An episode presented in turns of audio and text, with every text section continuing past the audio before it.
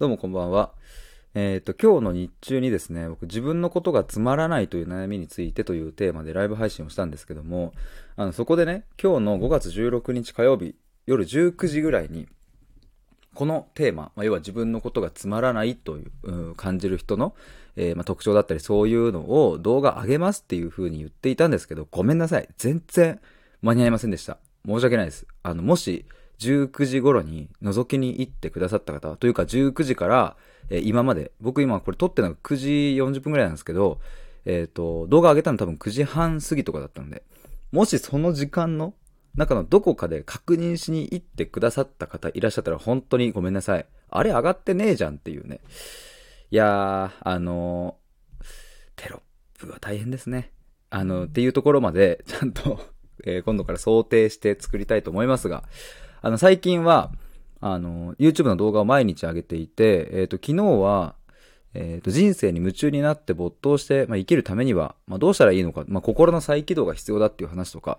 まあ、あと、断る勇気を持つためにはどうしたらいいのとか、自分の気持ちがわからないっていうのはなんでとか、えー人生の信念を持つためにはどうしたらいいのとか、えー使命感どうやって生まれてくるのとか、自分の人生を生きるって何とかね、その辺の話を、えー YouTube の方で結構こう、毎日上げてますね。あ、もしかして、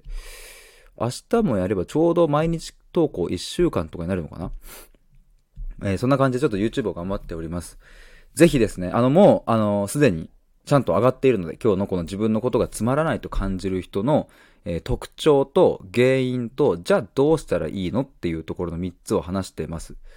で、まあ特徴についても大きく3つに分けていて、で、原因は、あの、1個話してますね。ここら辺なんじゃないかっていう話。まあ好奇心の目を潰されているっていうところが、まあ答えなんですけども、まあその話とかをしていて、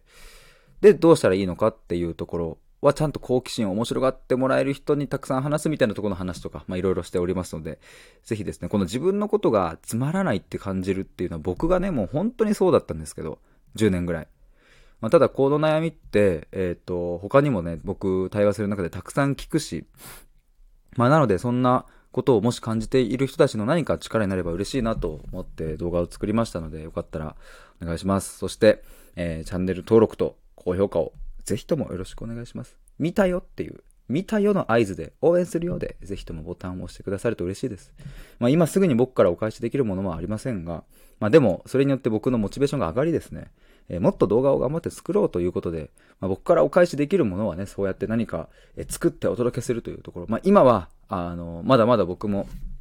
うん、その辺にとどまってしまいますが、でもね、ゆくゆくは僕も本を出したりとか、何かでっかい会場でセミナーをやったりとか、もっとこう一人一人と向き合って対話をしたりだとか、まあそういうのをたくさん届けられるように頑張りたいと思いますので、どうぞよろしくお願いします。